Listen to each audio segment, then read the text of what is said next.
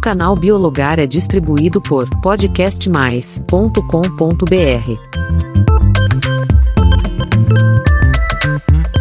Antes de tudo, feliz ano novo! Que seja um ano de saúde e de muitos podcasts bacanas por aqui.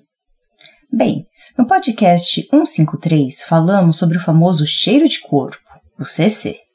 E não podemos deixar de falar sobre outro cheiro que pode ser um problema social e que muitas vezes a pessoa nem se dá conta.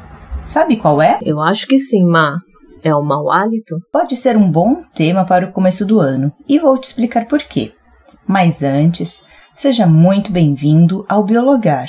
Aqui tratamos de diversos assuntos da biologia de uma forma simples e fácil. Realmente, na maioria dos casos, a pessoa nem se dá conta do próprio mau hálito, que também pode ser chamado de halitose. Talvez, na época da pandemia, que tínhamos que usar a máscara para tudo, ficava fácil sentir o cheiro da nossa boca, mas fora isso, dificilmente alguém percebe. O ponto é que quem convive com a pessoa sente o cheiro desagradável. E mais complicado ainda é como abordar a pessoa como avisar. Uma situação meio constrangedora, né? Para ambos. Ah, com certeza. E sabe o motivo de quem sofre com mau hálito não perceber? O bulbo olfatório se localiza próximo ao cérebro, se acostuma com o ar carregado de enxofre que a pessoa exala constantemente. Sim, você ouviu certo. Enxofre. Eca, enxofre. Ah, e tem um exemplo simples sobre acostumar com o cheiro. É a mesma coisa que acontece quando entramos em um ambiente com cheiro diferente, que nos chama a atenção. Mas após uns 5 minutos, já estamos acostumados e nem percebemos que o cheiro existe. Você já teve essa experiência? Pior que é verdade. Mas você sabe de onde vem o mau hálito? Se o seu chute foi estômago, pois muita gente acha a mesma coisa mas acontece apenas em poucos casos, como o arroto ou em, quando a pessoa tem um refluxo. E você já deve ter escutado sobre o mau hálito estar relacionado com estar muito tempo sem comer. Mas não é bem assim.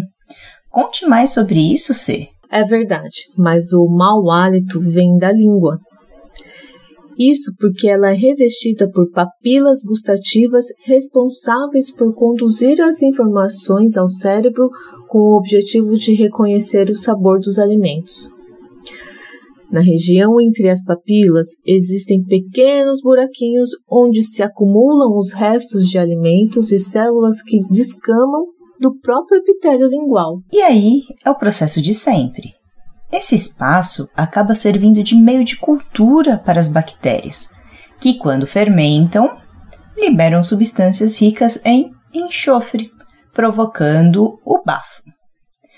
Tanto que o mau hálito matinal acontece porque salivamos menos à noite e, por consequência, ocorre maior fermentação e maior liberação de enxofre. Outra situação onde acontece a mesma coisa é quando ficamos muito tempo sem comer. Até porque o, o atrito da língua com o palato, o céu da boca, e o aumento da salivação que ocorre durante as refeições ajudam a remover os resíduos existentes nas papilas gustativas e as bactérias responsáveis pela fermentação. De qualquer forma, o mau hálito pode ser indicador de que algo está errado. Ele pode estar associado com deficiências renais ou hepáticas, diabetes, sinusite, problemas respiratórios e até amígdalas inflamadas. Pessoas com dificuldade respiratória que precisam respirar pela boca sofrem com ressecamento da mucosa, o que favorece a halitose. E não é só isso até o excesso de placas bacterianas e bactérias que podem ficar acumulados em várias regiões da boca podem ser responsáveis. As cáries, além de reter restos de alimentos com bactérias, podem ainda causar dor e odor desagradáveis. Por isso, que disse que você pode aproveitar esse início de ano e já fazer um check-up com seu dentista. Agora, uma curiosidade. Você sabia que o mau hálito de quem é fumante não vem apenas da boca? Ele vem do próprio pulmão e, nesse caso, nem chupando bala ou mascando chiclete tem como mascarar o mau cheiro. E ouça que eu acho que isso você ainda não sabe. Estima-se que 30% da população brasileira sofre com halitose crônica, ou seja, aquela que, mesmo você escovando os dentes, o bafo permanece firme e forte na boca. Mas como saber se estou com mau hálito? Sabia que existe um aparelho chamado alímetro que mede o grau da halitose? Mas cá entre nós, você não precisa de nada muito sofisticado, basta cobrir a boca e o nariz com a mão e dar aquela checada. E para evitar o mau hálito, é importante evitar a boca seca. Sendo assim, beba bastante água. Até quem faz o chamado jejum intermitente pode se beneficiar dessa dica. Outra coisa é manter a saúde bucal em dia. Visite seu dentista para verificar cáries, tártaro, gengivite, situações que favorecem a formação do mau hálito. Ou seja, atenção redobrada quanto à higiene bucal. Isso mesmo. Sempre escove os dentes após as refeições. Não se esqueça de passar o fio dental a menos uma vez ao dia. Use um raspador de língua para ajudar a tirar essa burra. E só faça a raspagem de forma suave para não se machucar. Para quem não lembra, Saburra é uma placa bacteriana que fica na superfície da língua. Ela pode ser esbranquiçada, amarelada e até amarronzada. É mais fácil notá-la pela manhã. Agora, como abordar a pessoa com mau hálito? É importante ter tato e sensibilidade para não magoá-la. Uma forma poderia ser abordar como amiga, se você tiver intimidade para perguntar se a pessoa está com algum problema de saúde, pois você percebeu nos últimos tempos um mau cheiro na boca. Se não seria o caso de buscar um médico. Numa menor intensidade, é tipo quando você tem comida no meio do dente e está em uma festa. Dá uma vergonha e desespero ser avisado sobre a comida no vão dos dentes.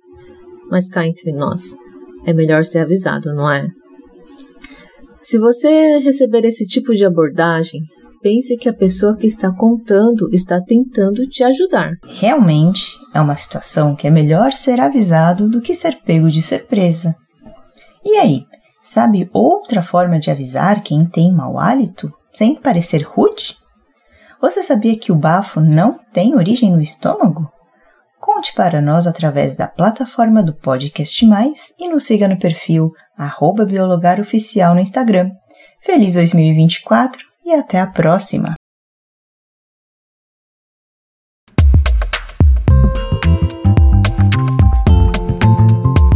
O canal Biologar é distribuído por podcastmais.com.br.